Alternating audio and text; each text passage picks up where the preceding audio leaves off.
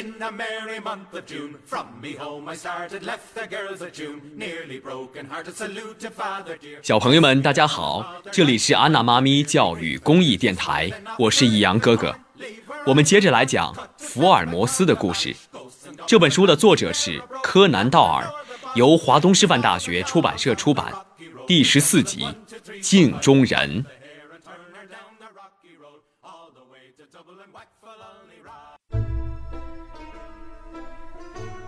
看报纸有什么奇怪？我想不出其中的道理。你说过，他关在房间里也希望知道社会上的情形和动态，这不就是理由吗？我问。哈哈，还是不对，扣分。福尔摩斯把搁在桌子上的两条腿放下来，向我轻声过来。一个人关在房间里长达十天，一定是有别人不能看到的重大的原因。我这个看法，你觉得合理吗？嗯，算是合理。所以呢，假定我的判断成立，也就是说，留胡子的那个人在搬进来的那天晚上出去以后，便藏在另外的地方，而躲藏在那里面的则是另外一个人。我不同意你的判断，我打断他：“你先听我说完。藏在外面的那个人留胡子，这段时间一定要和房间里的人秘密联络。可是这是你想象出来的呀。”福尔摩斯无视我的评语，继续说。他们秘密联络的方法就是利用报纸，怎么样？现在明白了吗？我仍然不明白他要说什么，我还是不同意你的判断。我回答：“好吧，既然不相信，不妨做一次报纸检查的试验。查报纸的试验？是啊，等一下你就知道了。”福尔摩斯站起来，走到书桌旁，把夹成一叠的本月份《每日电讯报》拿下来，再走回来，把它摊在桌子上。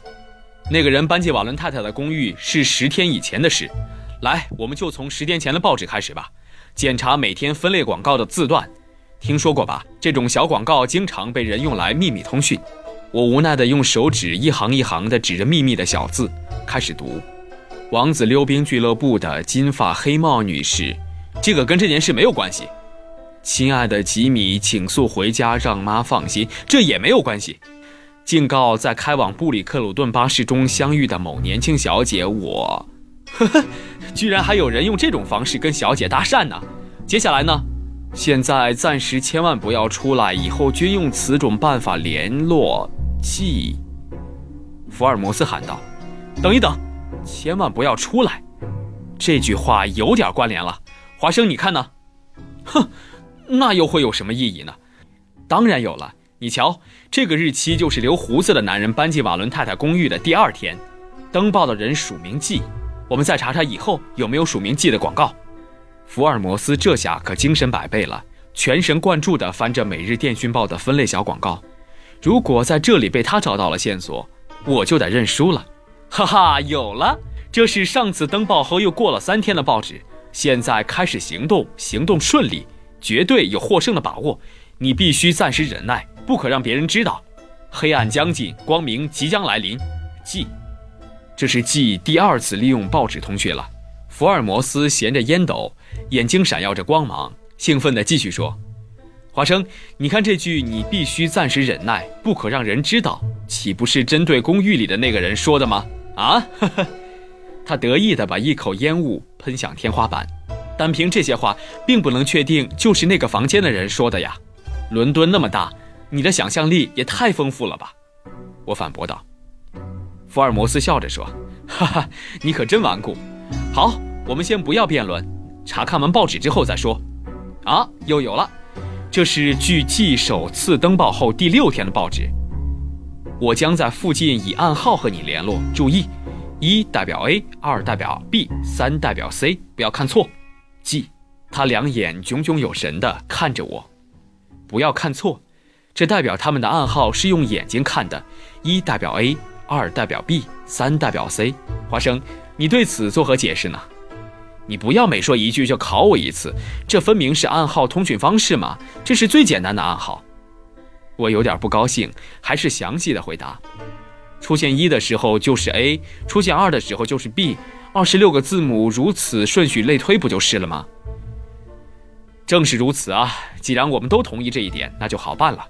那么我们再来看看今天的报纸是否有署名为 G 的广告。哦，有了有了。注意红砖石柱大厦的三楼左手第二扇窗户，日落后记。哈哈，怎么样？越来越奇怪了吧？你还是不能证明这和藏在瓦伦太太公寓里的人有关系啊！我还是坚持原来的理由。好，我们现在就去调查一下，你愿不愿意去呢？怎么调查？福尔摩斯说：“从瓦伦太太那栋公寓的二楼，应该可以看到一栋红砖石柱的大厦，我们就到实地去看一看吧。”好啊，要去就去，但如果看不到呢？我就认输。那么今天晚上就在大饭店里请你大吃一顿。福尔摩斯很快回答道：“话说回来，即使看到了，你要怎么办呢？”我也毫不犹豫地说：“放心吧，不会看到的。要是看到了，晚饭就由我请了。好吧，我们走。”就这样读起书迎来，两个人站起身，正要朝外面走的时候，突然从楼梯上传来了急促的脚步声。咦？好像是瓦伦太太，打开门看看。福尔摩斯说：“他的听力一向很敏锐。我虽然听不清楚是谁，但也听出来这人很急，便立刻打开了门。瓦伦太太几乎是冲进来的，一进门就双手按到胸口上，上气不接下气地说：‘不得了了！刚才我先生……’他激动得说不出话来，脸色苍白，肥胖的身体抖个不停。冷静一下，刚才你先生怎么了？”福尔摩斯说：“刚才我先生有一点事要出门，走到隔壁小巷子的拐角处，突然跑过来两个人。他接过我的一杯水，他咕噜咕噜地喝了几大口，又用拳头拍打胸口，才继续说：他们用一件大衣罩在我先生的头上，什么都没说，就把我先生推进一辆马车里了。外面有雾吗？”福尔摩斯衔着烟斗，以平静的口气问：“雾？啊，对啊，外面的雾很浓的。不要急。”坐下来慢慢说，那辆马车之后跑到什么地方去了？不知道。我先生因为被大衣罩着，非但看不到外面，连气都透不过来。瓦伦太太说着，好像自己也透不过来气似的，用力地吸了一口气。他平静了些，朝福尔摩斯示意他坐的那张椅子，咚的猛然坐下。他又喝了一口水，说。他只知道马车跑得很快，后来又突然停下来，有人揭开大衣，把我先生推出车外。这些都是你的先生告诉你的吗？是的。当我先生定神后站起来一看，竟然是在一处荒野中，只好走到大路上拦了另一辆马车，才回到家里来。福尔摩斯问：“那他现在在什么地方呢？”他躺在家里休息。瓦伦太太说：“他进门时面色铁青，立刻要我来这里，要。”告诉你刚才这个可怕的、莫名其妙的遭遇，请你帮忙。他被吓坏了，暂时不敢出门。五，我也说不出这是怎么回事。你先生有没有听到两个人说些什么呢？这个我也问过他了，可是他说当时他吓得魂不附体，只听到那两个人说话的声音，可是他的头被裹在大衣里，听不清楚他们说些什么，而且仿佛不止两个人，也许是三个人。那些人力气都很大，他担心自己遭到毒手，一直不敢挣扎。福尔摩斯先生，你看我们该怎么办？瓦伦太太愁眉苦脸地说：“哦。”福尔摩斯仰望天花板，在公寓隔邻的巷子里藏着两三个人，他们的目的何在呢？我想是为了要绑架从公寓里出来的人。刚巧你先生从里面出来，因为雾很浓，所以他们认错了人。当他们发现事实之后。便在中途停车放了你先生，华生，你觉得我这样的推测对吗？又来考我了。我没好气地说：“我也这样想。”哦，你也同意我的看法吗？福尔摩斯假装惊讶，他又转过头来问瓦伦太太：“住在你公寓里的男性是不是只有你先生和二楼的那个人？”“是的，只剩下我和女仆了。整个公寓里一共只有两个男的和两个女的。”就是因为这样。他们才把你先生误认为是房间里的那个人吧？既然这样，我现在就回去把那个怪房客赶走，请他立刻搬家。别说一周五磅的租金，就是一周十磅，我也不租了。不，等一等，不用那么着急吧？那个人还在房间里吗？哦，还在。女仆告诉我，依旧可以听到房间的脚步声。哦，我真想见见那个男人呢。福尔摩斯抚摸着下巴说。你想见他吗？可是他一天到晚都关着门，不跟任何人见面的。不过他每天都会按门铃叫你送餐。你把餐盘放在门口之后，过一会儿他会不会开门出来取餐呢？是啊，我把食物放在外面，下楼梯的时候就听见钥匙转动的声音。他开门拿餐盘的时候，身影总会出现在房门口吧？应该是，瓦伦太太说，表情有点不明所以。那个房间对门是另一个房间的门还是墙？福尔摩斯问。呃，是一间储藏室。哦，那好。他平常大概都几点让你送晚餐呢？五点过后。好，今天傍晚五点，我和华生就到你的公寓去，请你先在那间储藏室里摆起一面镜子，让它正对着对面房屋外的椅子，不要让那个人发现你在做这件事。哦，你是想等他开门的时候，从镜子里看他的面孔，是吗？瓦伦太太露出恍然大悟的表情。在他按铃以前，我和华生会躲进储藏室的。我明白了，瓦伦太太愁眉苦脸的。可是，即使看到他的面容，下一步又准备怎么办呢？到时候我自有打算。现在不能报警。如果把你先生绑架的事情告诉警方的话，也许会打草惊蛇。这件案子有很多疑团，请你相信我和华生医生一定会把它查个水落石出的。福尔摩斯似乎很有信心，接着又催促瓦伦太太说：“好了，你快点回家准备镜子吧。”好的，瓦伦太太站起身来，移动着肥胖的身体走了出去。福尔摩斯和我接办了这桩意想不到的冒险案件，这里面好像隐藏着很多的秘密。现在的第一步行动就是去调查究竟是什么人藏在瓦伦太太的公寓里。傍晚五点，福尔摩斯和我站在公寓门前。这是一栋新建的两层公寓楼，墙壁是浅黑色的，窗户都紧闭着，静悄悄的。邻侧有一条狭窄的巷子，先前那两三个男人就是埋伏在这条巷子里的吧？他们到底是什么人呢？我一边探望一边说：“现在还不知道。”福尔摩斯苦笑着回答。突然，他低喊一声：“喂，你看那边！”同时用眼神指示着马路的左上方。公寓的前面是一条坡路，顺着这条路向左方望去，在夕阳下耸立着一幢红砖白石柱的大厦，正像《每日电讯报》分类小广告上记所指的一样。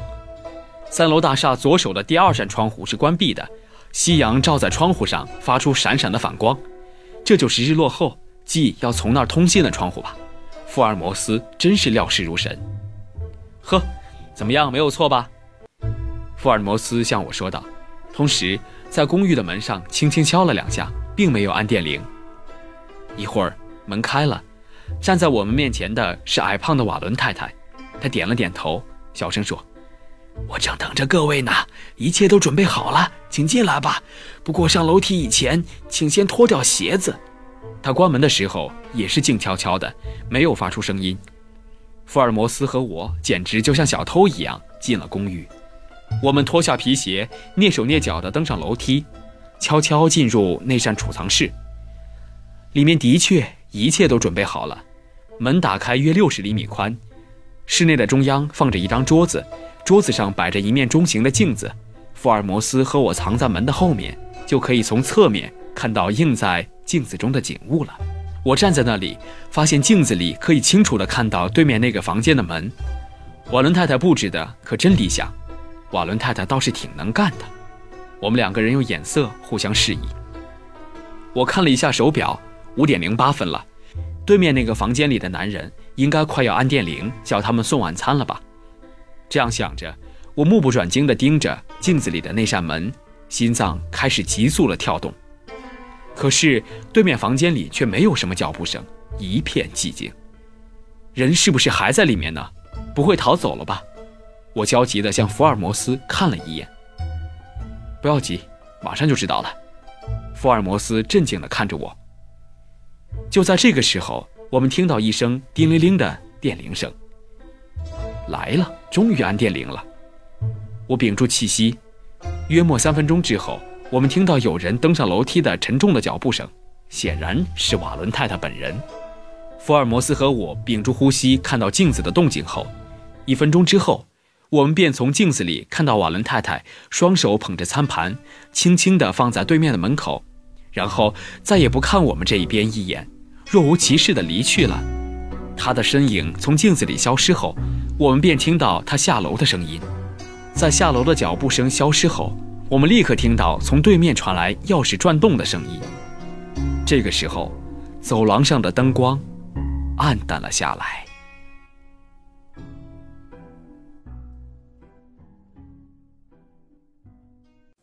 本节目由安娜妈咪教育公益电台出品，感谢您的收听。